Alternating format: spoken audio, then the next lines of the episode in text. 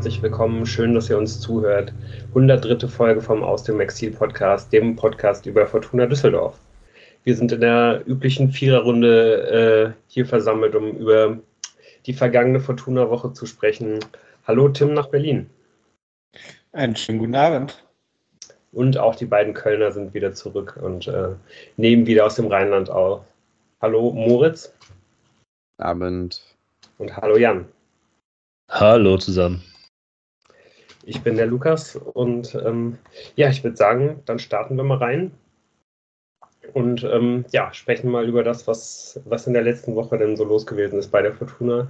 Und das war natürlich vor allen Dingen ähm, ja, der 2 zu 1 Sieg über den SC Paderborn, was bedeutet, dass die Fortuna am Freitag für einen kurzen Moment sogar mal Tabellenführer der zweiten Liga war und vor allen Dingen auch das erste Mal in ihrer Vereinsgeschichte mit zwei Siegen in eine Zweitligasaison startet. Und ähm, ja, das sorgt auf jeden Fall für richtig gute Stimmung im Fortuna-Lager und auch für einige zufriedene Gesichter hier in der Aufnahme, wenn ich mich mal so umgucke.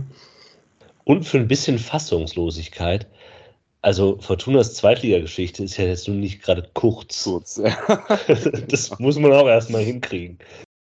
Ja, vor allem ja. das Beste war auch noch, dass äh, dass, glaube ich, ähm, mein, mein Vater, mit dem ich am Freitagabend im Stadion war, mich gefragt hat, wann dann die Fortuna das letzte Mal irgendwie mit zwei Siegen in eine Saison gestartet ist und ich halt ganz äh, felsenfest überzeugt habe, das ist noch gar nicht so lange her, das war beim letzten, äh, beim letzten Aufstieg in die Bundesliga vor fünf Jahren nämlich so.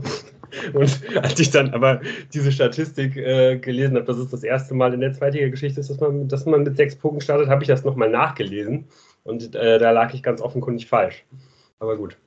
Wie sind die ja, denn gestartet halt, damals? Weiß ich halt schon wieder nicht mehr. Ähm, und tatsächlich, tatsächlich ist es auch so, dass äh, Fortuna ähm, auch in ihrer Viertliga-Zeit nie mit zwei Siegen gestartet ist. Das letzte Mal, dass Fortuna nämlich mit zwei Siegen gestartet ist, äh, das war in der Saison 1980-81.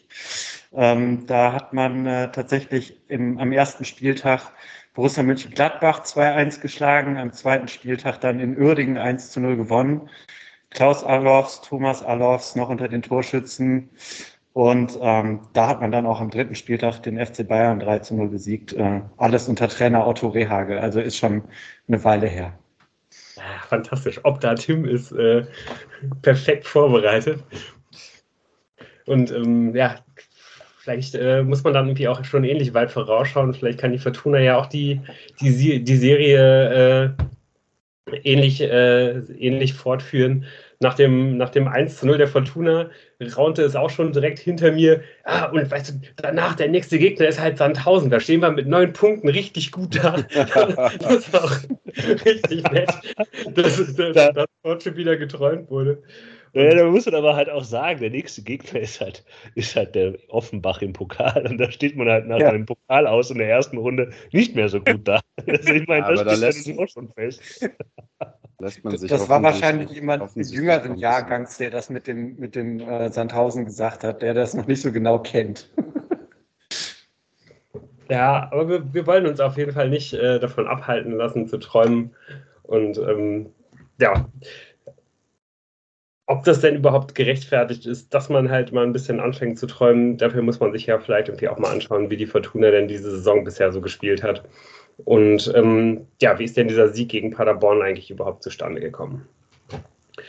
Ähm, ja, die, die Mannschaft, die Tune aufs Feld geschickt hat, ähm, war ja eigentlich erstmal ähm, ja auch wieder keine große Überraschung, komplett unverändert die, die Aufstellung zum, zum Sieg gegen, gegen Magdeburg.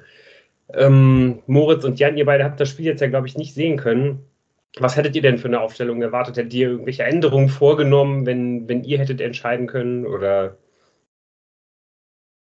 Nee, ich glaube, irgendwann kommt Jordi Device wieder zu, zur Ehre, in der Startaufstellung zu stehen.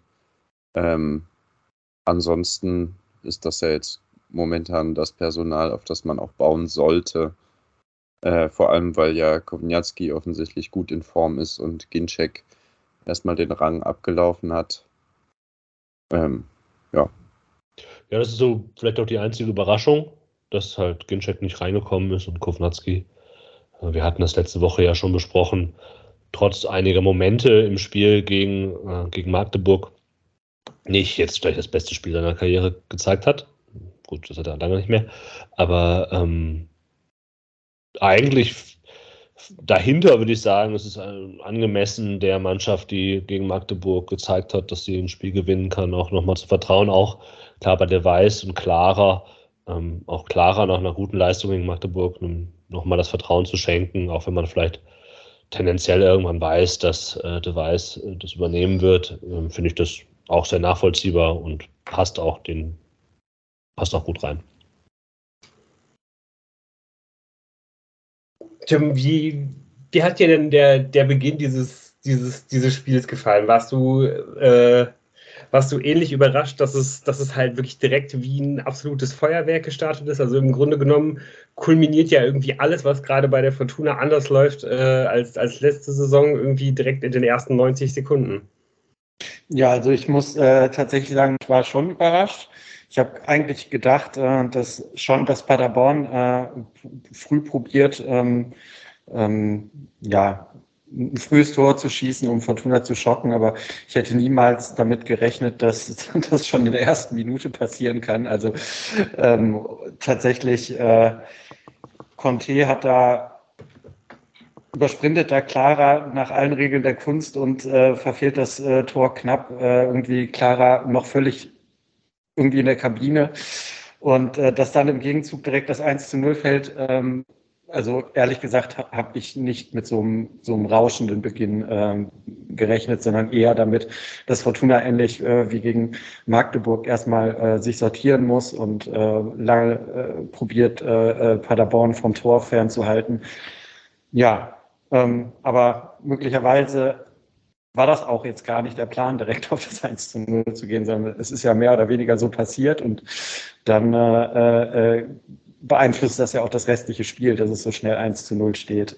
Ähm, ist ja ein, ein Abstoß von, von Kastenmeier, der direkt von Appelkamp weitergeleitet wird und der tunnelt den Torhüter, das will er auch so, aber ob das äh, ja neun von zehn Mal funktioniert, das äh, wage ich mal zu bezweifeln. So. Und äh, dann steht es 1-0 und ich war äh, froh, dass ich rechtzeitig eingeschaltet hatte. ich würde schon sagen, ich meine, ich habe mir nur die Wiederholung, äh, also eine Zusammenfassung jetzt angucken können.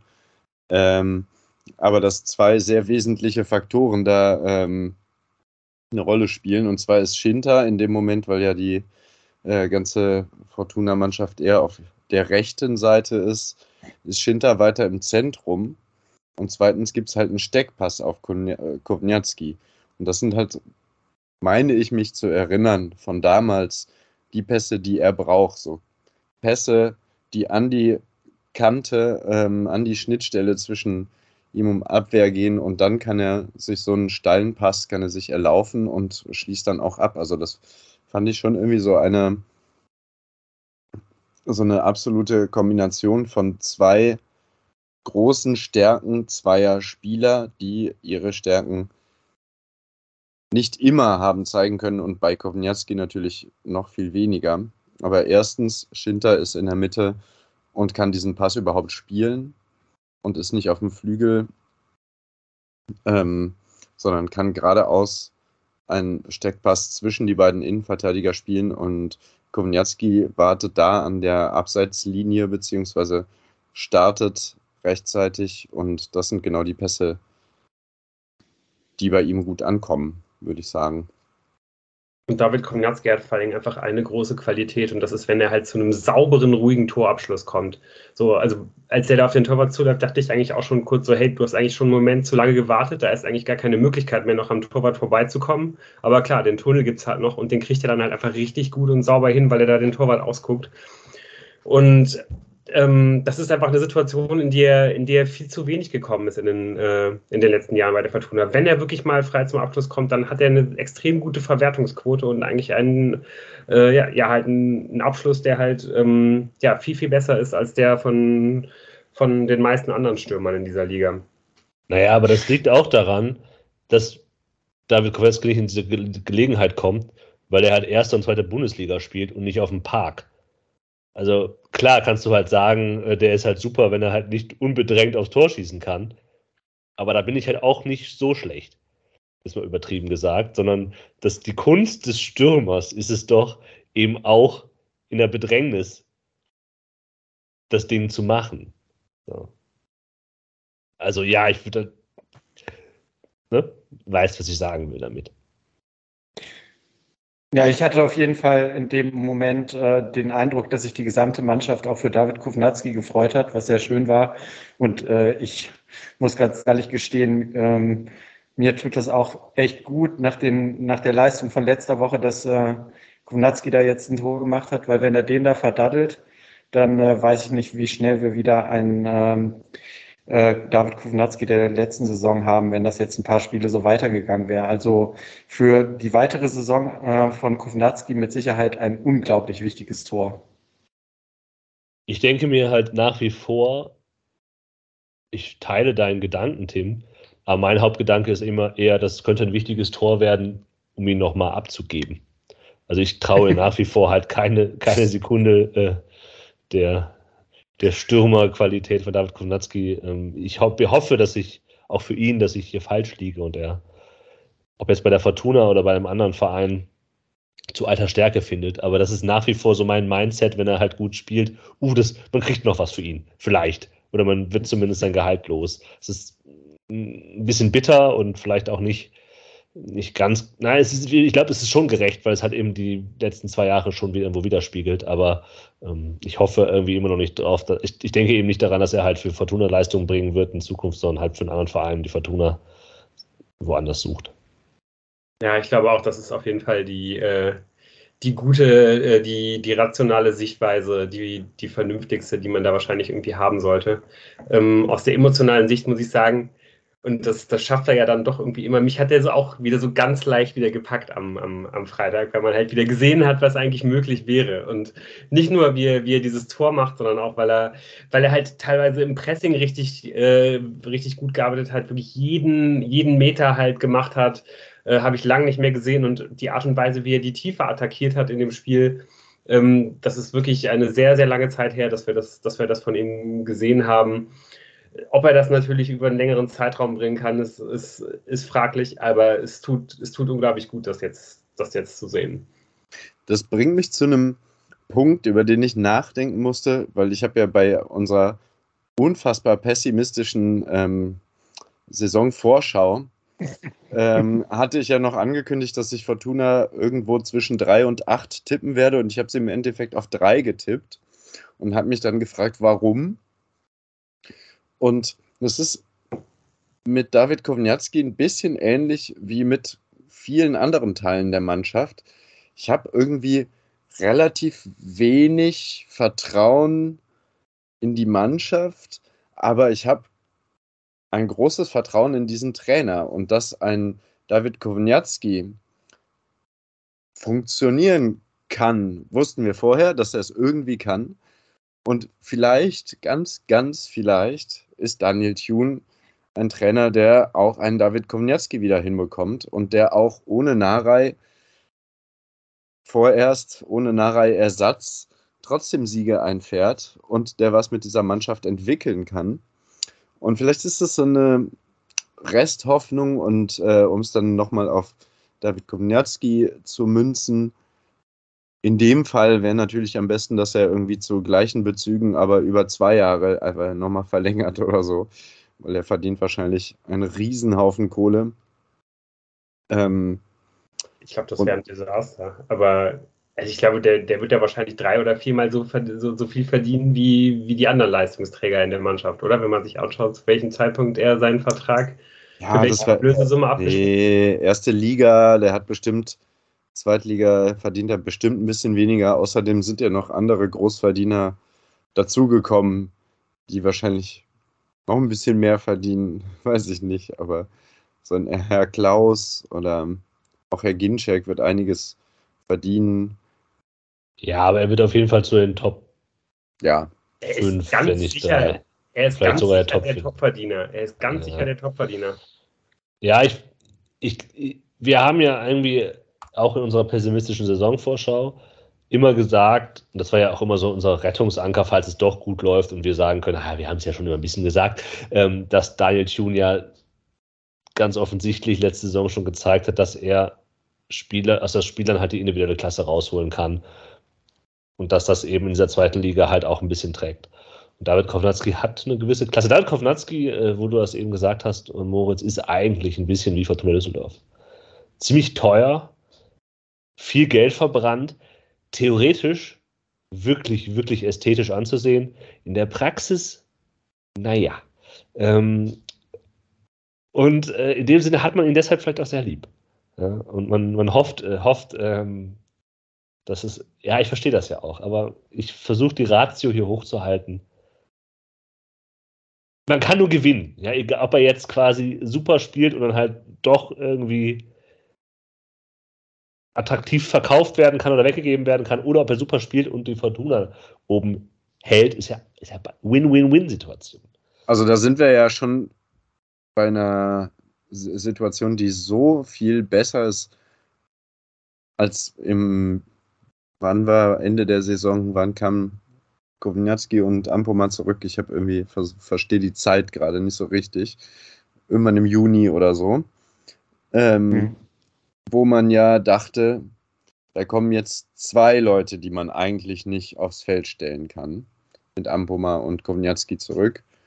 Und wenn dem nicht so ist, dann haben wir ja schon gewonnen. Ja. Das ist das dritte Win. Gut. Ähm, ja, also ich würde auf halt, bevor wir jetzt weitergehen im Spiel, nochmal unbedingt aber hervorheben, wie krass wichtig es ist, dass halt äh, Sirlock Conte diesen, diesen Ball vor dem 1 zu 0 versiebt. Also, das ist jetzt das zweite Spiel in Folge, wo der Gegner erst eine Riesenchance hat, äh, eine eigentlich hundertprozentige Torchance. Und ähm, ganz viel davon, wie wir bisher halt diese Saison bewerten, hängt halt davon ab, dass diese Spieler diese, diese Chancen verwerten. Also ich hatte nach dieser Szene, nach diesem Riesen, also nach diesem, nach diesem langen Ball, äh, bei dem Clara sich dann halt komplett verschätzt, schon wieder ganz krasse Flashbacks auch und habe mich daran erinnert, wie Clara letzte, letzte Saison gegen Sven Michel ausgesehen hat gegen Paderborn. Es geht dann auch so weiter. Also auch in den, in den nächsten 10 bis 15 Minuten gibt es nochmal zwei oder drei Szenen, wo, wo Conte äh, Clara da stehen lässt und ich hatte echt schon ganz große Befürchtungen. Das hat die Fortuna dann aber eigentlich immer besser in den, äh, in den Griff bekommen. Und auch wenn ähm, ja, es am Anfang relativ munter hin und her ging und Paderborn auch eigentlich mehr vom Spiel hatte, hat trotzdem Fortuna ähm, in den ersten Minuten weiterhin auch die besseren Chancen. Also gleich in der sechsten Minute ähm, gibt es dann eine, ähm, eine, eine, Flanke von der, von der linken Seite, die auf den durchgelaufenen, äh, durchgelaufenen Tim Oberdorf rutscht. Der muss dann mit seinem schwachen Linken abschließen, aber auch das ist eine große Chance. Der kann da eigentlich schon auf 2 zu 0 stellen. Das, äh, das versäumt er und erst danach pendelt sich das Spiel dann erst so, ähm, ja, so ein bisschen ähm, ja, in, die, in die Werkseinstellung halt quasi ein, finde ich. Also erst danach wird es halt irgendwie ein bisschen ruhiger. Danach gibt es äh, gibt's längere Aufbaustaffetten und ähm, man sieht erstmal, was, was eigentlich der Plan der, der, der Teams jeweils war, was das Pressing sein sollte. Ähm, bei, bei Fortuna konnte man zum Beispiel sehen, dass man ähm, eigentlich immer ähm, im, im, in, so einem, in, so einer 1-3-Formation gepresst hat. Also man, man hat halt Kubnatski zwischen die Flügel gezogen und Hennings in der Reihe davor hat immer, immer, immer einzeln angelaufen, was man versucht hat. Dadurch war halt immer, sich so zu positionieren, dass man einen der Paderborner Sechser äh, ähm, so hat anspielen lassen, dass er, dass er den Rücken äh, zum, äh, ja, also dass er halt quasi mit dem, mit dem Kopf zu seinem eigenen Torwart geschaut hat, dass er halt nach hinten geschaut hat. Wenn das passiert ist, ist halt immer Ao Tanaka äh, sofort nach vorne gestochen, sodass man quasi dann in so ein 1-4 gewechselt ist und hat dann versucht, den Ball zu erobern. Und das hat auch immer mal wieder geklappt. Nicht ganz so ja. überragend wie, äh, wie, wie gegen Magdeburg, vielleicht nicht ganz so oft, aber auch äh, relativ oft. Und das hat mir auch wieder extrem gut gefallen. Ja, Direkt also man muss das auch Kovnatski nochmal loben. Also in der 27. Minute, da ähm, möchte Paderborn unglaublich schnell über den Justwan, der mir an dem Tag sehr gut gefallen hat, auch von äh, äh Paderborn umschalten und Kovnatski äh, ist aber dann dazwischen und äh, verhindert das. Also er hat auch seine Rolle ähm, in, in der Verteidigung, die er das gesamte Team zusammen ähm, super ausgeführt hat, ähm, sehr gut ähm, gespielt. Also um nochmal auf Kovnatski positiv einzugehen. Aber da, das ist ungefähr die einzige Frage, die ich mich gestellt habe, als ich die Aufstellung gesehen habe. Wird er Tanaka und Sobotka wieder wie anfangs gegen Magdeburg eher auf einer Linie als Doppel-6 aufstellen oder baut er direkt auf die etwas offensivere Variante, ähm, in der Tanaka eben weiter mit anläuft und Ballgewinne erarbeiten soll? Das klang jetzt nach zweiterem, ja? Eher. Situativ, ja. Situativ. Aber eher auf einer Ebene. Ja, ich fand ich fand es nicht ganz so krass wie gegen Magdeburg, äh, ganz so auffallend, ja. Dafür hat halt äh, tatsächlich Kovnatski viel weggearbeitet. Also. Ja, vielleicht ist das Tim ja dann Oberdorf schon auch. Insgesamt Tim Oberdorf, äh, wo wir eben darüber gesprochen haben, dass er da mit seinem Schwächeren zum Abschluss kommt, äh, ist mir auch positiv aufgefallen, dass er viel von hinten mit angeschoben hat, was äh, tatsächlich ähm, ja, auf der Seite von Gavory nicht so möglich war oder nicht ge gelaufen ist. Ähm, und jetzt habe ich gerade ein bisschen den Faden verloren. Die andere Frage, genau, weil Lou hatte ja jetzt ein bisschen das Spiel gegen den Ball erklärt. Ähm, Gab es denn Szenen, in denen Fortuna mit Ball agieren konnte? Die Statistiken lesen sich ja nicht überragend, die Ballbesitzstatistiken mal wieder. Ähm, ja. Von daher, was haben die denn versucht, wenn die mal den Ball hatten? Ich meine, ich habe die Zusammenfassung gesehen, also die Tore gesehen, die bei ihr beide auch toll waren. Ja, also tatsächlich äh, ähm, ist es so, dass man in der ersten Halbzeit äh, zwei Tore erzielt und du damit äh, im Prinzip die wichtigsten Szenen äh, in der Offensive von Fortuna auch gesehen hast. Ähm, also zur Halbzeit ähm, äh, wies auch der Expected Goals Wert für Fortuna äh, eine Eins aus und man hat zwei Tore gemacht.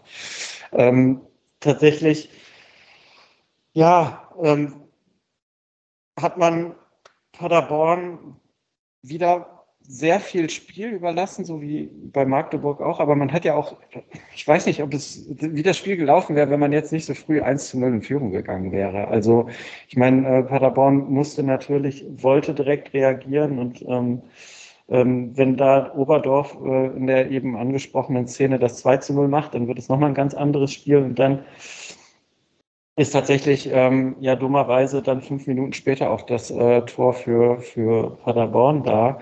Aber viele, also es sah ganz gefällig aus, aber so richtig viele äh, Torchancen hat sich Fortuna nicht erspielt, was man auf der anderen Seite auch positiv bemerken kann, weil man halt tatsächlich die absolute Effizienz von Fortuna mal wieder hervorheben muss. Also die haben aus ganz wenig Chancen halt zwei Tore gemacht und ähm, ja, also ähm, Effizienz ist ja auch eine schöne Eigenschaft. Ja, aber es wäre natürlich auch nett, aus doppelt so vielen Chancen vier Tore zu machen.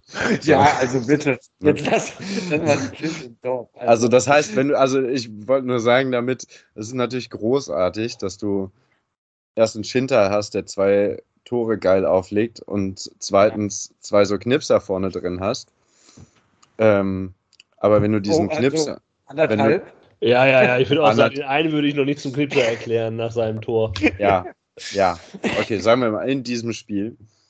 Aber ähm, längerfristig, also dann muss man sich das ja zunutze machen, dass man da zumindest Rufen Hennings drin hat, dass wenn der, wenn der in Form ist, man ihn durchaus als Knipser betiteln könnte hat man da schon gesehen, wie man sich das vorstellt? Also, um hier mal, wir sind ja fast schon im Fazit, obwohl wir noch, obwohl es gerade 1-0 für die Fortuna steht. Das ähm, steht, ja. Ähm, aber 1-1 ist schon gefallen, oder? Ich würde, ich würde ja den Verdacht äußern, den wir kontrafaktisch nicht klären können, dass auch ohne das 1-0 der Fortuna es nicht groß anders gelaufen wäre, weil ich glaube, es der Fortuna entgegenkam, dass Paderborn den Ball, mehr mit dem Ball anfangen konnte oder wollte. Ähnlich wie schon gegen Magdeburg.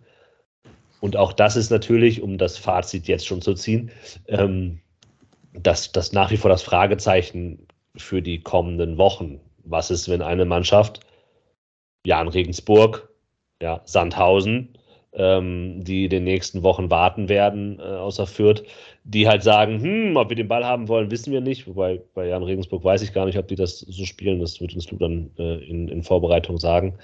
Ähm, und äh, vielleicht besprechen wir dann das 1 zu 1 äh, eher ähm, und schauen, wo da der eigentlich der Fehler lag. Weil es sah, objektiv war es ein schön herausgespieltes Tor der Paderborner. Mit einem schönen Pass in den 16er hinein. Nur wenn einer aufpasst, dann ist das halt immer ein Abseits-Tor.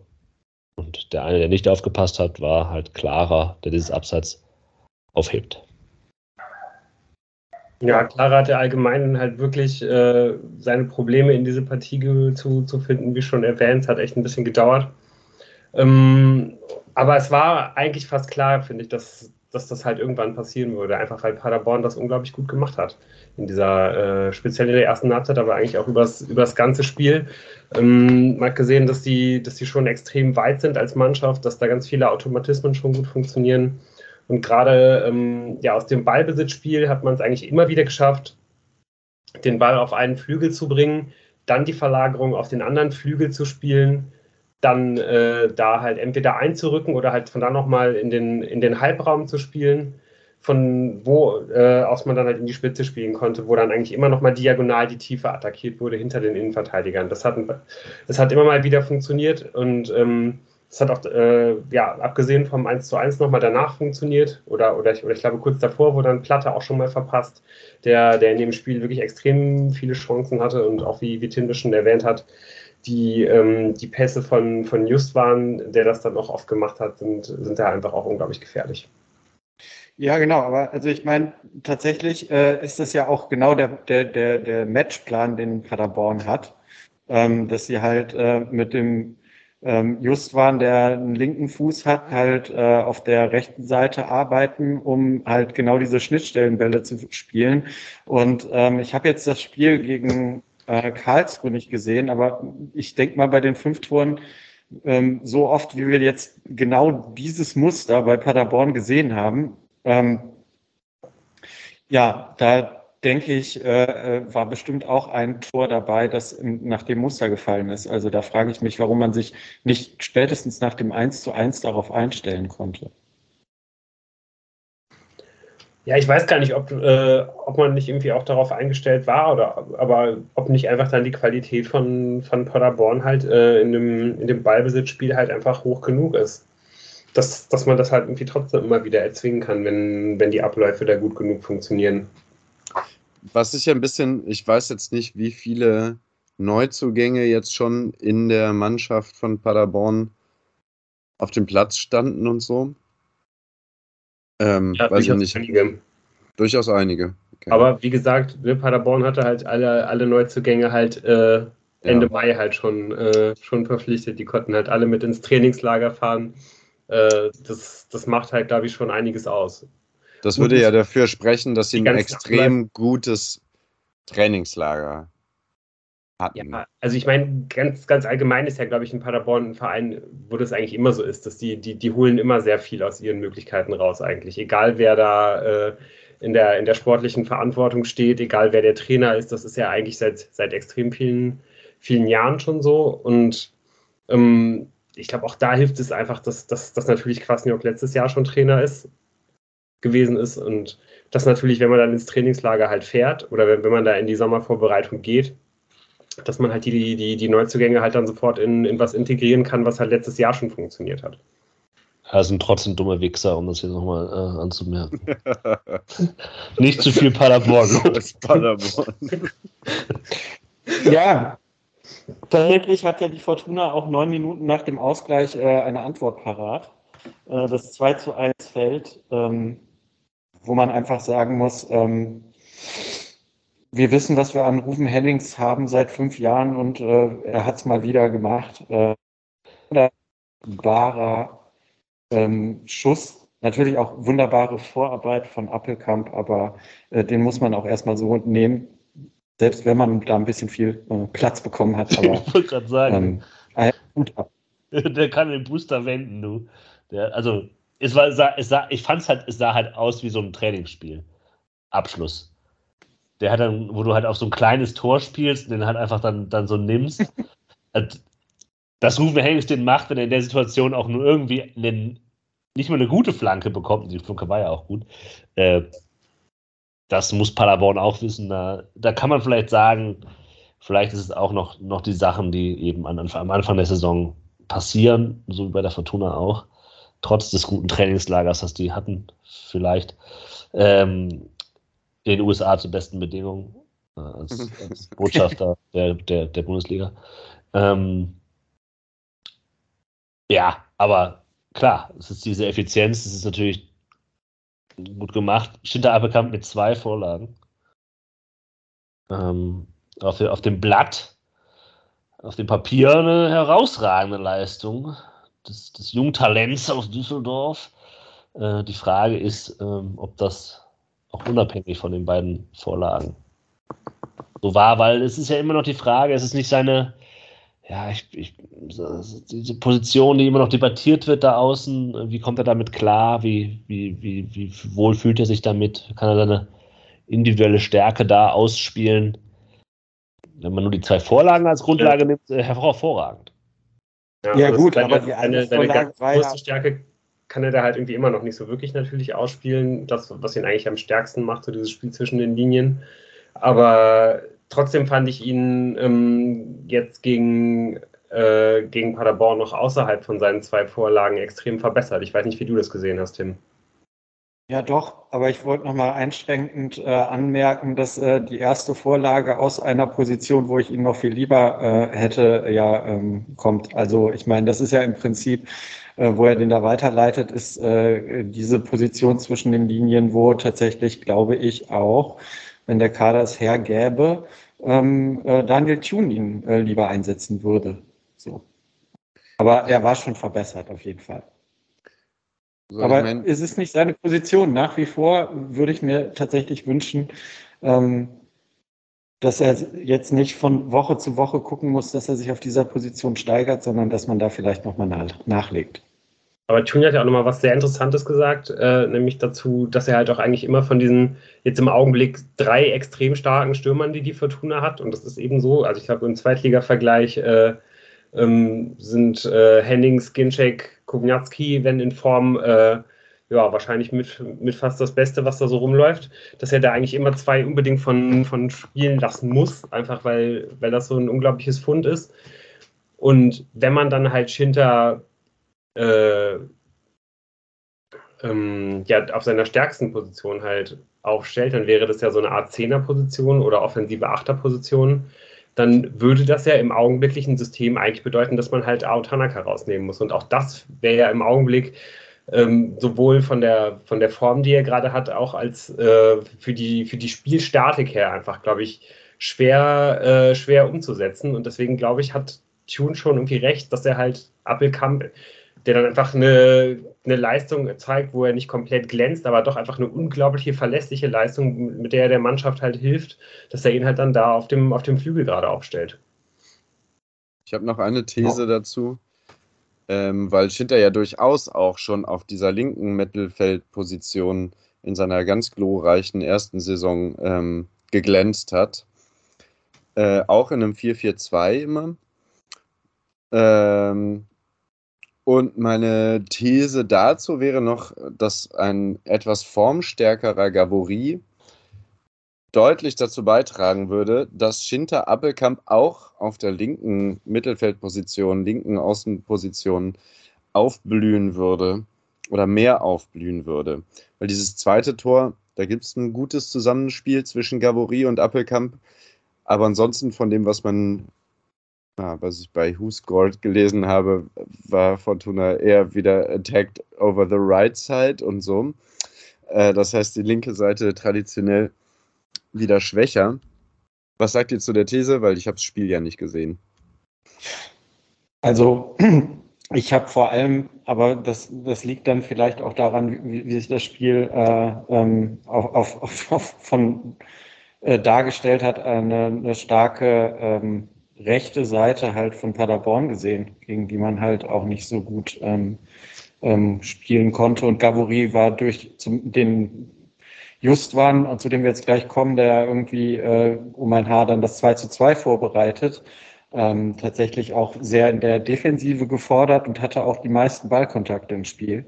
Also ähm, äh, ich glaube tatsächlich, dass äh, tatsächlich das, der Gegner da auch ähm, mit ein Grund war.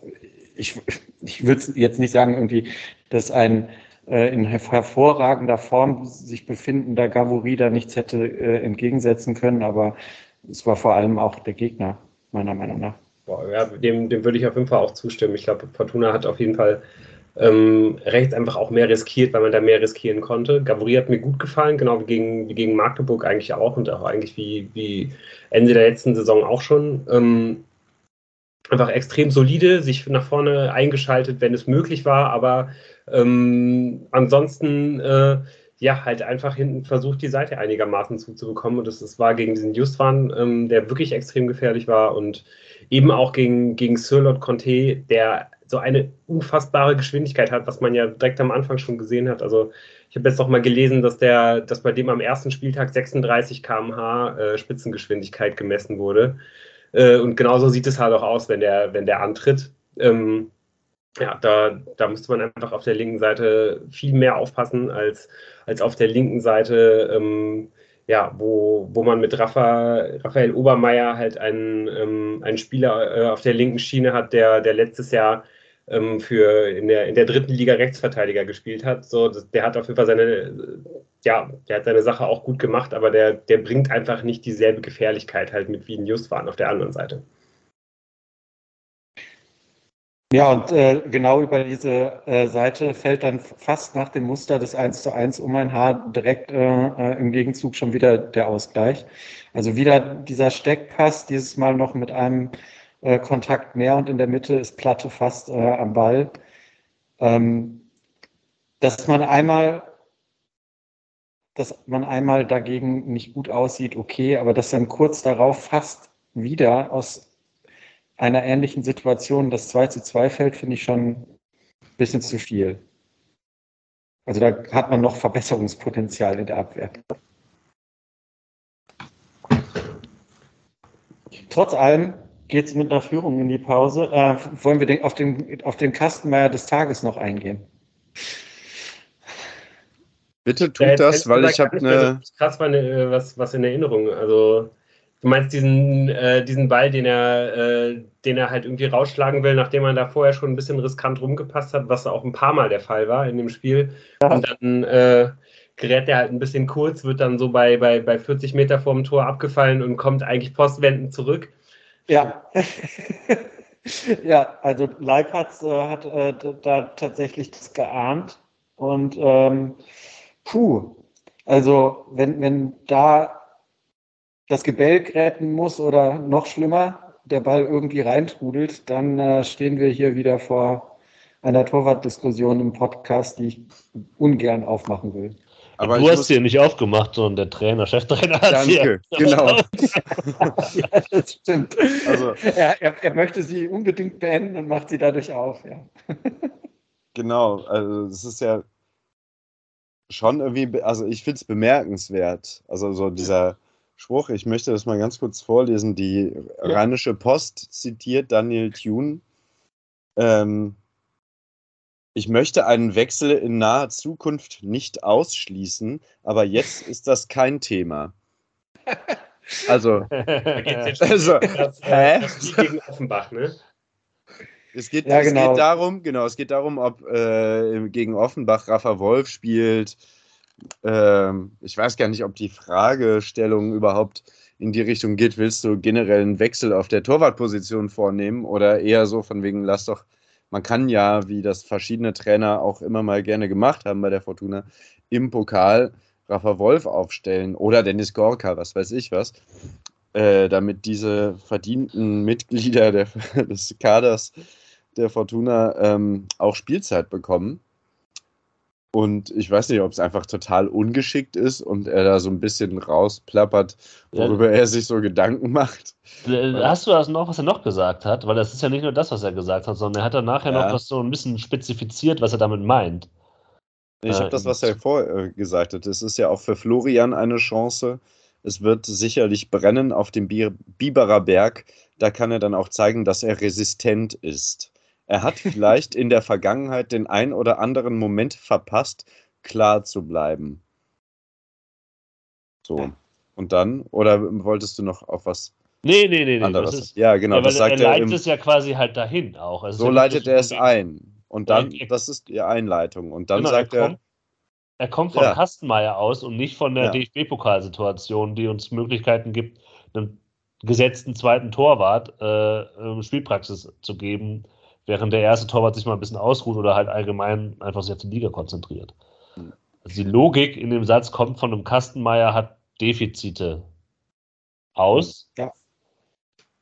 Und das finde ich auf jeden Fall, also ich habe überlegt, ob Tune das einfach irgendwie vielleicht ungeschickt ausführt, aber also wenn der, der macht, der sagt so viel bewusst, was er sagt, habe ich das Gefühl, er hat eine sehr eigene und klare Kommunikationsstrategie im Zusammenhang mit den Medien, aber vielleicht auch mit den eigenen Spielern, dass es einfach kein Zufall ist. Und es ist schon ja, bemerkenswert und vielleicht muss man nicht mehr draus machen, aber er sieht, der Trainer sieht ja das Gleiche, was wir auch sehen. Dass er das so kommuniziert, ist vielleicht das Bemerkenswerte, dass er das denkt. Davon würde ich ausgehen. Ja.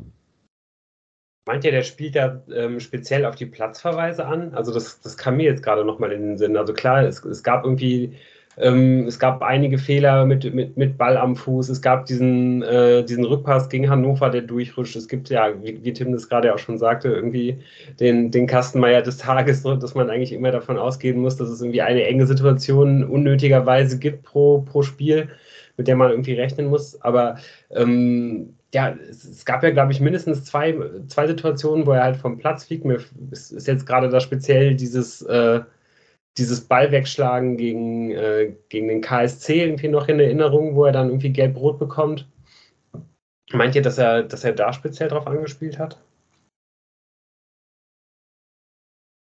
Ich weiß es, ich, ich habe es ehrlich gesagt auch nicht ganz verstanden. Also ähm, ich fand es bemerkenswert, dass man im Prinzip äh, sagt, man muss ihm weiter äh, den Rücken stärken, damit er vielleicht jetzt ein zu Null Spiel hat und er muss auf jeden Fall spielen, äh, um Sicherheit zu gewinnen oder ich, ich verstehe es auch nicht ganz. Es ist eine, es ist eine Kopfsache, ne? Also dieses Resistenz, ja, auch irgendwie ein hippes Modewort im Fußball. Ähm, da geht es ja nicht darum, dass, dass seine Spielweise ihm nicht gefällt, sondern es geht nur darum, dass er halt in gewissen Situationen nicht, nicht klar im Kopf ist oder halt nicht den Fokus hat oder wie, wie man auch immer das umschreiben möchte. Ja. Und das kann schon sein, dass das so etwas meint. Aber ähm, ja, wir werden sehen. Gleichzeitig wissen wir, also das ist ja das, das, das Absurde bei ihm, dass man beides von ihm kennt. Auch Spiele, wo er halt einfach voll da ist und 90 Minuten top hält. Ja. Aber vielleicht äh, mit Hinblick auf die Zeit schaffen wir vielleicht den Schnelldurchmarsch durch die zweite Halbzeit und äh, dann einen kurzen Blick auf das Spiel, wo Resistenz gefordert ist. Viel kann da ja gar nicht mehr passiert sein. Also ich glaube, ihr könnt uns da jetzt kurz durch diese zweite Halbzeit führen. Also bei also, mir ist es ehrlicherweise so, dass ich mir für die, für die zweite Halbzeit weitaus weniger notiert habe, weil das äh, Spiel dann halt ähm, ja nicht, nicht unbedingt verflacht ist, das würde ich so, so nicht sagen, aber es gab auf jeden Fall weniger Torraumszenen. Ähm, die, die Fortuna hat halt irgendwie weiter, äh, ja, eigentlich mit, mit, mit so einer Mischung aus, ähm, aus Abwehr- und Mittelfeldpressing halt irgendwie versucht, sich die Paderborner vom Leib zu halten in der zweiten Halbzeit. Allerdings, ähm, ja, und das eigentlich auch ganz ordentlich gemacht. Allerdings gab es trotzdem dann so in den ersten 10 bis 15 Minuten nochmal so eine, so eine kleine Druckphase der Fortuna, wo man irgendwie jetzt auch nie wirklich so richtig komplett zwingend geworden ist. Aber man hat schon irgendwie das Gefühl, dass da dass da das 3 zu 1 eigentlich in der, in der Luft lag. Also auch gerade im, im, im Stadion äh, hatte, hatte man halt ganz, ganz stark dieses Gefühl und ich ähm, ja, dachte da irgendwie auch, dass die Paderborner vielleicht irgendwie dabei waren, das, das Spiel schon zu verlieren. Auch wenn man schon in den letzten fünf Minuten vor der Halbzeit gemerkt hat, dass, dass die da anfingen, so ein bisschen die Nerven zu verlieren. Da gab es dann zwei, drei Situationen, wo sie es mit Härte versucht haben, äh, auch eigentlich so komplett unnötig, komplett unmotiviert. Irgendwie sah das für mich alles so aus, als ob die Fortuna äh, ja da halt irgendwie wieder mal mit, ähm, ja, mit ihrem guten Verteidigungsspiel einen einen ja, offensiven, einen vielleicht etwas ungestümen Gegner so ein bisschen gebrochen und ähm, ja, äh, ja, halt ein bisschen gebrochen hatte und irgendwie ähm, vielleicht irgendwie auch schon mental besiegt hatte. Allerdings kommt es dann irgendwie eigentlich nicht so wirklich dafür, nicht, nicht so wirklich dazu, dass man, dass man das Spiel dann halt ähm, schon so ein bisschen vorentscheiden kann und dann werden auch die Paderborner dann wieder stärker. Ja, also es ist halt die riesige Chance von Platte in der 59.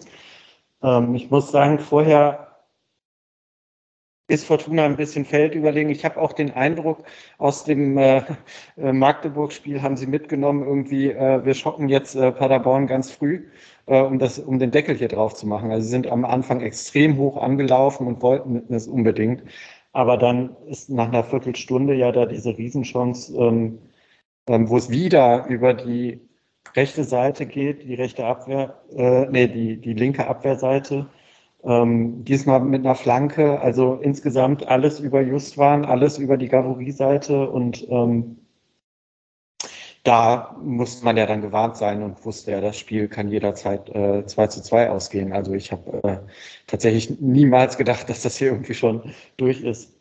Ähm, so Botgard äh, in der zweiten Halbzeit finde ich wieder wichtige Ballgewinne gehabt und in der richtigen Stelle die Fouls gezogen. Und ansonsten ähm, ist halt dieser Platte halt einfach die ganze Zeit gefährlich gewesen. Die hat Fortuna im Prinzip nicht unter Kontrolle gebracht, das gesamte Spiel über. Ja, und wie gefährlich das äh, dann ja auch durchaus war, konnte man ja dann, dann glaube ich, in der, in der 73., 74. Minute so, ja. als, äh, als Paderborn dann dieses, dieses Abseitstor äh, schießt, wo die Fortuna dann doch einmal weiter vorne aufgerückt ist und ja, es halt wie wieder so ein Ball äh, über die Mittellinie hinaus in die, in die Schnittstelle halt gibt. Und dieser unfassbar schnelle Conte ist einfach innerhalb von zwei Sekunden am, am 16er. Legt dann nochmal rüber, aber äh, ja, es geht dann halt zum Glück die Fahne sofort hoch und ähm, man, man, konnte erstmal durchatmen, aber ähm, ja, ich glaube gerade, weil, weil die Situation ja irgendwie auch erstmal laufen gelassen wurde und ähm, man halt nicht sich, sicher sein konnte, dass es, dass es abseits ist, also vor allen Dingen ich nicht von meiner Hintertorperspektive, äh, ja, so musste man da schon mal nochmal ganz schön den Atem anhalten. Ja, und es geht ja noch weiter. Also ich meine, es kommen dann noch weitere äh, Torschüsse für Paderborn. Am Ende ist auch in der Torschussstatistik Paderborn klar vorne. Also Ach, ich weiß es nicht. Ähm, es war äh, so, dass ich äh, kurze Zeit gedacht habe, ähm, auch wegen der Wechsel in der 82. Minute, also vorher hat man ja schon mal positionsgetreu Pettersson für Klaus gebracht, aber da bringt man dann Kuba und Device für Hennings und Appelkamp und da denke ich mir dann plötzlich, ähm, bitte nicht wieder so ein Revival der letzten Saison, dass man jetzt probiert zu verwalten und dann kurz vor Schluss noch das 2 zu 2 ähm, ähm, kassiert. Allerdings waren da im Vorfeld die, diese gesamten Chancen, Halbchancen von Paderborn und ich glaube, darauf hat dann Tune reagiert und danach muss man ganz ehrlich sagen, ähm, hat Paderborn noch viel den Ball, aber wird dann auch nicht mehr gefährlich, so nach diesen zwei Wechseln. Vielleicht gar nicht so falsch dann im Nachhinein gewesen, da ähm, so ein defensiv zu wechseln, auch wenn es natürlich nach den Erfahrungen der letzten Saison ist, man gebranntes Kind in Düsseldorf, man äh, direkt denkt, ähm, oh je, das geht am Ende wieder schief. Also ich fand es auch krass, dass man halt so defensiv gewechselt äh, hat, dass man dann halt quasi auf so ein, so ein 5-4-1 dann umgestellt hat, dann eben mit einer Fünferkette hinten verteidigt hat. Äh, aber ich hatte mir eigentlich schon sehr gewünscht, dass man, dass man Device vielleicht auch ein bisschen früher bringt. Also erstens einfach, weil es Jordi Device ist und wenn der auf dem, auf dem Feld steht, äh, geht es mir besser und geht es, glaube ich, äh, allen Fortuna-Spielern irgendwie auch ein bisschen besser. Und gerade weil, weil Paderborn in dieser, in dieser Phase Fortuna auch ziemlich eingeschnürt hat und Fortuna ja sowieso eigentlich kaum noch aus dem eigenen Drittel wirklich rausgekommen ist, habe ich gedacht, ja, wenn man, wenn man eh nicht mehr richtig da rauskommt, dann kann man halt auf jeden Fall auch den dritten Innenverteidiger bringen, äh, wenn man sowieso ständig damit beschäftigt ist, irgendwelche Endverteidigungen im und am Strafraum irgendwie zu haben.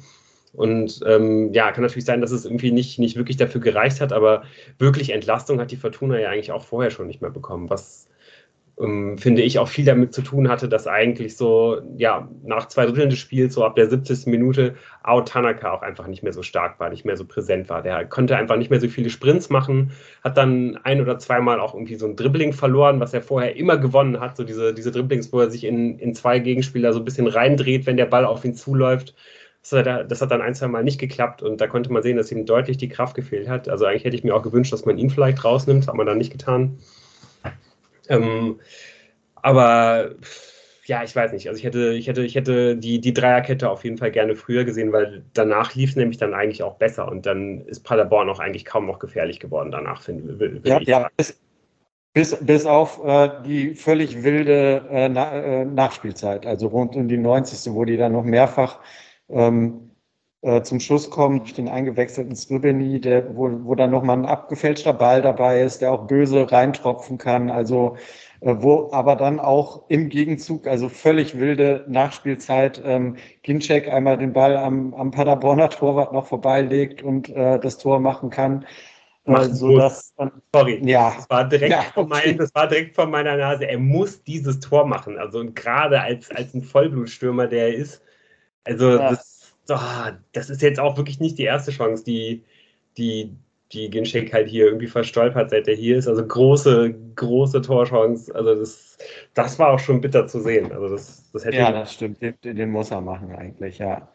Ähm, insgesamt muss man sagen, äh, dass er in der 74. der Wechsel von, von äh, die Einwechslung von Patterson, die ja vielleicht auch äh, gedacht war, um nochmal Entlast, Entlastung zu sorgen, völlig verpufft ist. Also Patterson hat mir gar nicht gut gefallen. Ich hoffe wirklich, dass er äh, vielleicht im Pokal die Chance bekommt, durch eine oder andere gute Aktion ein bisschen Selbstvertrauen zu tanken. Aber ähm, ja, war leider nicht sein Tag. Also jetzt so aus der Stadionperspektive würde ich sagen, ähm, stimmt schon. Also der, der ist irgendwie nicht großartig aufgefallen, aber jetzt einfach so vom, der, also davon, wie er ausgesehen hat, hat er viel agiler und viel geradliger in seinen Aktionen auf mich gewirkt als, äh, als letzte Saison. Also ich, ich glaube schon, dass er, äh, dass er sich halt irgendwie, dass er sich nochmal deutlich verbessert hat und das werden wir hoffentlich diese Saison auch, nur, auch so sehen. Das Problem ist, es gibt halt irgendwie nie so wirklich die richtige Spielsituation, wo man ihn, ihn mal bringen kann, weil er eigentlich, ja, das muss man halt sagen, halt ein sehr eindimensionaler Spieler ist, ein Konterspieler ist und wenn man halt nur mit einem Tor führt, hat man oft das Risiko, dass der halt in seinen Aktionen halt hängen bleibt. So, der gewinnt vielleicht dann 50 Prozent seiner Tempo-Dribblings und man möchte dann vielleicht einfach das Risiko nicht eingehen in, in, in 50 Prozent dieser, dieser verlorenen Tempo-Dribblings halt in den Gegenkonter zu laufen.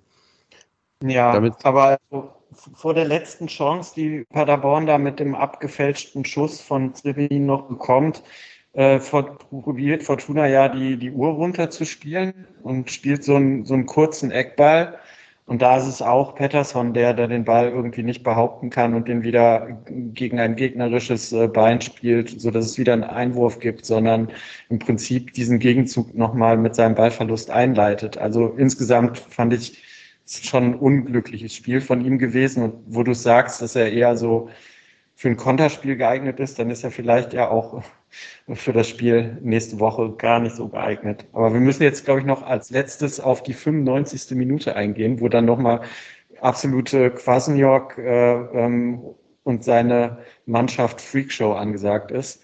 Äh, was hast du denn da eigentlich äh, äh im Stadion so mitbekommen? Weil tatsächlich auch die Kameras waren ähm, dann hat, hat man es danach nochmal aufgelöst, aber äh, das waren auch die Reporter und ich auch völlig äh, überrumpelt. Ja, schwierig. Also ich habe da wahrscheinlich ähnlich viel von mitbekommen wie von dieser Peterson-Aktion unten an der Ecke, weil auch diese, diese Eckfahne liegt halt genau in der Sichtachse äh, zwischen, äh, also hinter mir und den, und den Fahnen im, äh, im, zweiten, äh, ja, im, im, äh, im Fanblock halt. Also da hat man auch oft nicht so viel von gesehen.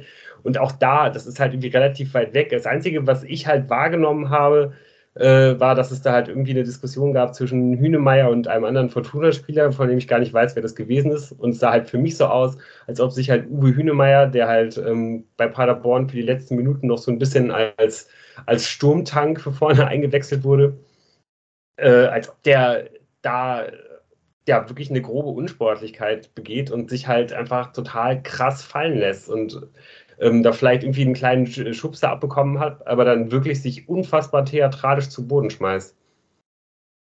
Ja, das, also das haben die Kameras dann doch auch eingefallen. Also er äh, lässt sich da fallen, um nochmal einen Freistoß zu bekommen. Allerdings ist mir nicht, äh, und das haben die Kameras nicht aufgelöst, nicht klar gewesen, dann bildet sich so ein Rudel, warum es da jetzt noch für Clara und Device, wahrscheinlich weil sie dafür verantwortlich waren, dass das Rudel sich gebildet hat, keine Ahnung, äh, diese völlig dämlichen äh, gelben Karten gibt.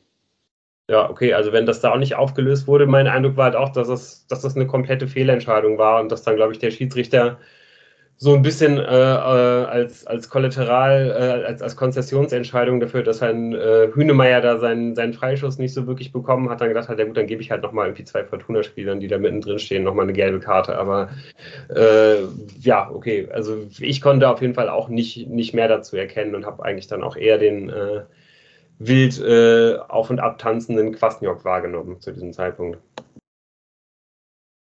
Wie dieser ein Ehrenmann wie Uwe Hünemeyer herunterwirtschaftet, ist traurig zu sehen. Wie ein Quasniok, meinst du? Ja. Ein Hünemeyer. Auch selbst. Selbst Uwe Hünemeyer. Selbst einen Uwe Hünemeyer Ja, runterwirtschaftet. der, der in meinem Herzen immer einen Platz haben wird. So ganz Gut, wir haben ketzerisch gefragt, da, da ich äh, Hm? Ja, ganz ketzerisch Ja. gefragt, sind wir natürlich jetzt schon einen Sieg weiter als letzte Saison am zweiten Spieltag. Ich kriege aber trotzdem immer wieder so Vibes, und dann muss ich mir immer wieder sagen, nee, aber das ist Daniel Thune, das ist nicht Christian Preußer.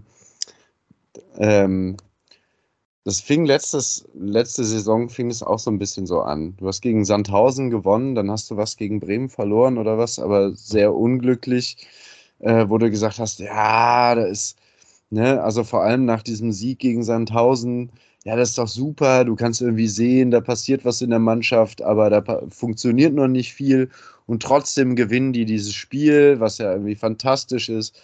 Und jetzt habe ich gerade das Gefühl, man hat jetzt zwei Spiele gewonnen und das eine habe ich gesehen, das andere habe ich nicht gesehen, aber ihr konntet mir jetzt über das beim zweiten auch nicht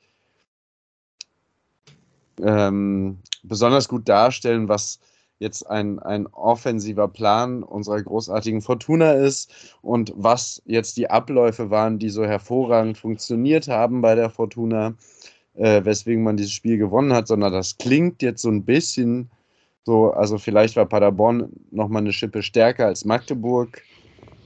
Ähm, aber es könnten jetzt auch einfach zwei Siege gewesen sein, die man sich zwar erarbeitet hat und bei denen man sehr effizient aufgetreten ist und häufig gut verteidigt hat, wo man aber auch mit ein bisschen Pech ein Punkt oder null Punkte aus so einem Spiel mitnimmt.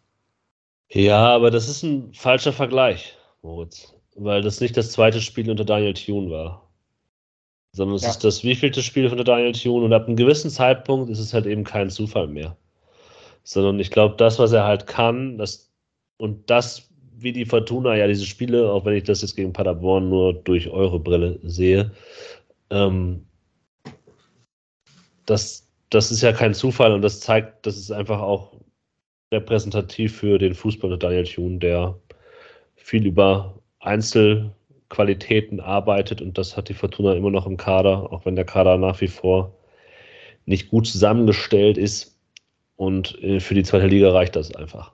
Meine Frage zielt ja auf, auf was äh, quasi den folgenden weiterführenden Gedanken. Ja, ab. aber ich glaube, das ist nämlich der Punkt. Ähm. ich unterbreche jetzt hier alles. Und äh, ich glaube, man muss hier von Spiel zu Spiel schauen. Hm. Ich glaube, man kann einfach aktuell Also- noch nicht. Oh ja, ne?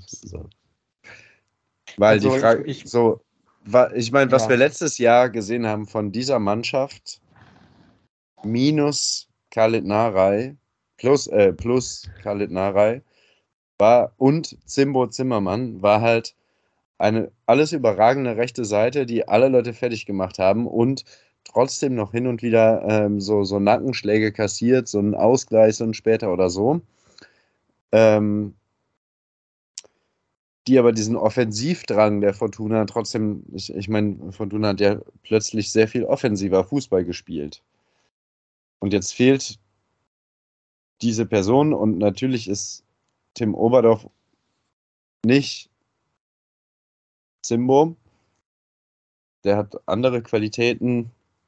Also zumindest ist er nicht so offensiv stark wie Zimbo bisher. Ähm, wo, wo geht's denn hin jetzt? Ja, also ich ähm, glaube auch, dass man das halt irgendwie noch gar nicht so leicht sagen kann. Also ich, ich finde schon, dass alles das, was du ausgeführt hast, Moritz, das ist absolut richtig. Und man muss jetzt wirklich mal schauen, wie das, wie das gegen die nächsten Gegner gehen, gehen wird, weil die Fortuna hat jetzt gegen die beiden Mannschaften äh, gespielt, die ähm, ja vielleicht ähm, ja die beiden Mannschaften mit dem, mit dem offensivsten Visier in dieser Liga sind, würde ich mal sagen. Also die, die äh, den, den klarsten Offensivansatz haben und da ist, glaube ich, einfach die Fortuna mit dem, was sie im Augenblick im Kader hat und mit dem, was äh, Daniel Thune äh, für, für einen Trainer ist, einfach extrem gut mit klargekommen, weil man eben ähm, ja halt mit so einer Mischung aus ähm, Abwehr, Mittelfeld, Pressing halt relativ tief stehen konnte. Also eigentlich genau mit der Art Fußball, mit der die Fortuna 17, 18 mit Funkel aufgestiegen ist. Ähm, das, das ist ihr halt einfach extrem entgegengekommen. Die Frage ist, wie wird es halt, äh, ja, jetzt dann schon am Wochenende natürlich gegen, gegen einen Regionalligisten funktionieren, wie wird es danach gegen Sandhausen funktionieren, wie wird es danach gegen viele Mannschaften äh, funktionieren, die vielleicht einen defensiveren Ansatz haben. Ähm, das, das wird man sehen müssen. Aber trotzdem hat man eben auch gesehen, äh, dass es jetzt genauso gelaufen ist, wie Jan das gerade gesagt hat, wie in der letzten Rückrunde, dass die Fortuna diese ganzen Spiele halt nicht verliert oder halt sogar gewinnt.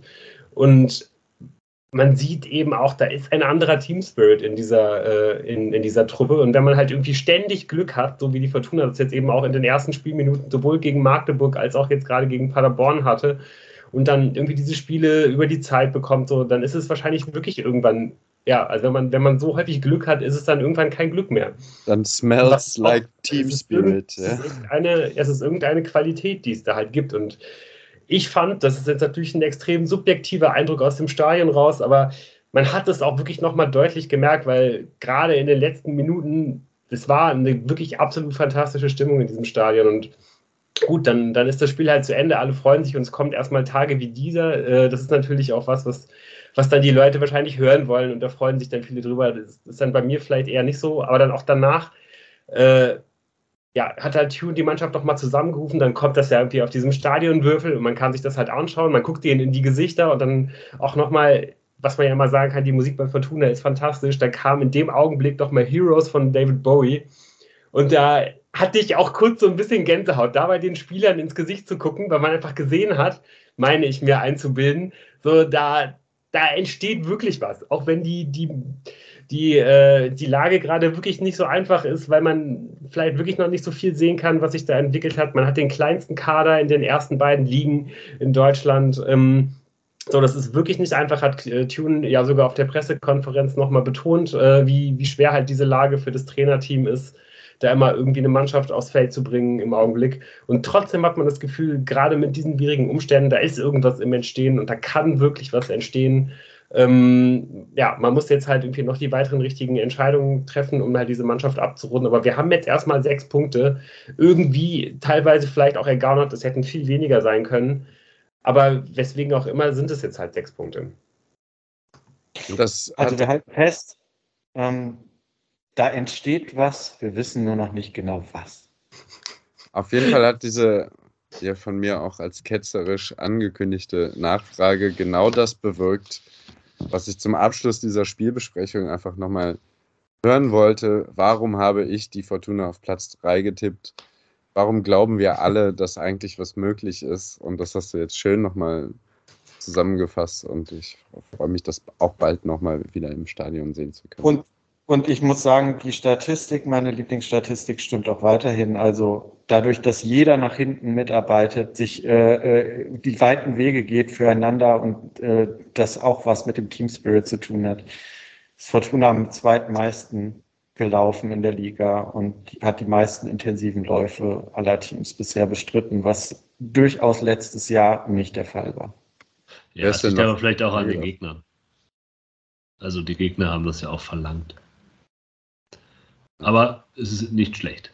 Und als Übergang in die Viertklassigkeit, zu der wir jetzt gleich kommen, Mahir Saglik, liebe Kickers aus Offenbach, hat aktuell keinen Verein. Ihr habt noch Zeit bis Samstag. Oha. Ja, kein Paderborn-Podcast ohne, ohne Mahir Saglik. Äh, ja, dass er diesmal äh, nicht dabei war, hat der Fortuna auf jeden Fall gut getan. Und ähm, ja, ich weiß nicht. Ähm, wenn wir jetzt gerade schon bei, äh, bei Namen sind, die hier nochmal so reingeworfen werden, eine Sache muss ich auch noch erwähnen, nämlich was, was ist neu dieses Jahr bei der Fortuna im Stadion? Weswegen auch immer äh, ist die Fortuna sich ihrem Bildungsauftrag bewusst geworden und äh, ja, teilt uns mit, was die äh, teilweise unbekannten Zweitnamen der, der Profis sind, bei, bei Mannschaftsvorstellungen, bei Torschützen und so weiter. Also äh, ich weiß gar nicht, ob ich jetzt, also mir ist gar nicht so viel jetzt aufgefallen, so David Igor Kovnatski war mir zum Beispiel nicht bewusst, aber was auf jeden Fall hängen geblieben ist, ist äh, Jordi Adriana Josefina de Weiß. Also Niederländer haben ja häufig irgendwie, weiß ich nicht, so diese, An diese Angewohnheit bei Zweitnamen irgendwie komplett zu eskalieren, so mit, äh, weiß ich nicht, Christo Christophorus, irgendwas, äh, irgendwelche mittelalterlichen Namen, äh, aber äh, Adriana Josefina als Zweitnamen war mir auf jeden Fall neu und ich bin wirklich sehr dankbar dafür, dass ich das jetzt weiß. Schön. Okay, mit dieser Info würde ich sagen, schließen wir das Paderborn-Spiel ab und ähm, ja, schließen damit auch erstmal die zweite Liga so ein bisschen ab, die jetzt äh, zwei Wochen Pause hat. Ähm, stattdessen geht es jetzt am nächsten Wochenende äh, ja, mit dem DFB-Pokal weiter. Und das ist, glaube ich, auch ein Spiel, das ähm, ja wirklich relativ wichtig ist. Nicht zuletzt, weil ich mir gut vorstellen könnte, dass von dem Weiterkommen der Fortuna durchaus auch abhängt, wie, wie viel Personalbudget äh, Alos noch an die Hand bekommt. Ähm, kann gut sein, dass man, wenn man erstmal weiß, ob man diese, äh, diese Geldsumme, die es da gibt, die, die glaube ich nicht ganz so gering ist, die für das Erreichen der, der zweiten Runde, äh, ja, ob man, ob man die halt wirklich noch für den Kader verwenden kann, da wird man sicherlich erst äh, bis Montag warten mit wichtigen Entscheidungen, ist meine Vermutung. Es geht äh, genau wie eben schon angesprochen, Biberberg gegen, gegen die Kickers Offenbach. Ähm, ja, die mittlerweile schon in ihre äh, zehnte Saison in der Viertklassigkeit gehen, sind da jetzt auch so ein bisschen hängen geblieben. Eigentlich bis auf einmal immer irgendwie auf einstelligen Tabellenplätzen äh, geendet, die letzten beiden Saisons jeweils Dritter geworden. Da ist man natürlich nicht so wirklich richtig mit zufrieden und ähm, ja, hat deswegen dann schon am Ende der letzten Saison auch den, den, den Trainer nochmal gewechselt, äh, sodass eben seit Ende der letzten Saison schon Alexander Schmidt der neue Trainer ist. Ähm, wer sich an den noch erinnert, der war Trainer äh, bei Dynamo Dresden letzte Saison und ähm, hat einen der letzten Siege der Dresdner äh, überhaupt. Die, die, haben, die haben ja schon sehr, sehr lange nicht mehr gewonnen, äh, gegen die Fortuna gecoacht im letzten November in 1 zu 0. Und ich erwarte auch so ein bisschen, ich konnte jetzt leider nicht so richtig rausfinden, äh, was man von der Spielweise her von Offenbach zu erwarten hat. Ich erwarte mir so ein bisschen, dass die, dass die Offenbacher das ähnlich angehen werden wie die Dresdner damals. Da hat man äh, ja, sich ähm, jetzt nicht komplett weit zurückgezogen, aber halt einfach immer an die Mittellinie zurückgezogen. Aber ab da ist man halt super giftig vorne draufgegangen, hat das auch ganz gut gemacht mit dem Verschieben. Und ich kann mir gut vorstellen, dass die Offenbacher das auch so machen werden. Die werden sich bestimmt nicht komplett am eigenen Strafraum verbarrikadieren, aber die werden auf jeden Fall Fortuna das Spiel machen lassen. Und das ist eben was, was wir diese Saison unter Tune die Fortuna noch nicht haben machen sehen. Ähm, und da können wir alle, glaube ich, relativ gespannt drauf sein. Wenn ich dann nochmal auf den Kader der Offenbacher schaue, ist mir ehrlich gesagt nur ein Name wirklich nochmal aufgefallen, den ich schon mal irgendwo ge gelesen hatte. Das ist Philipp Hosiner. ähm, so ein bisschen so ein Journeyman, der äh, auch schon relativ lange, also der, glaube ich, schon so 12, 13 Vereine hinter sich hat. Äh, hat auch in Deutschland relativ viel gespielt, war mal in Köln zeitweise, ähm, auch bis, bis letzte Saison noch bei, bei Dynamo Dresden, hat dann da mitgeholfen, den, den Aufstieg in die, in die zweite Liga zu realisieren, hat er in der dritten Liga viele Tore gemacht, danach hat man ihn aber äh, hat man ihn abgegeben und er ist jetzt eben mittlerweile bei den, bei den Kickers gelandet.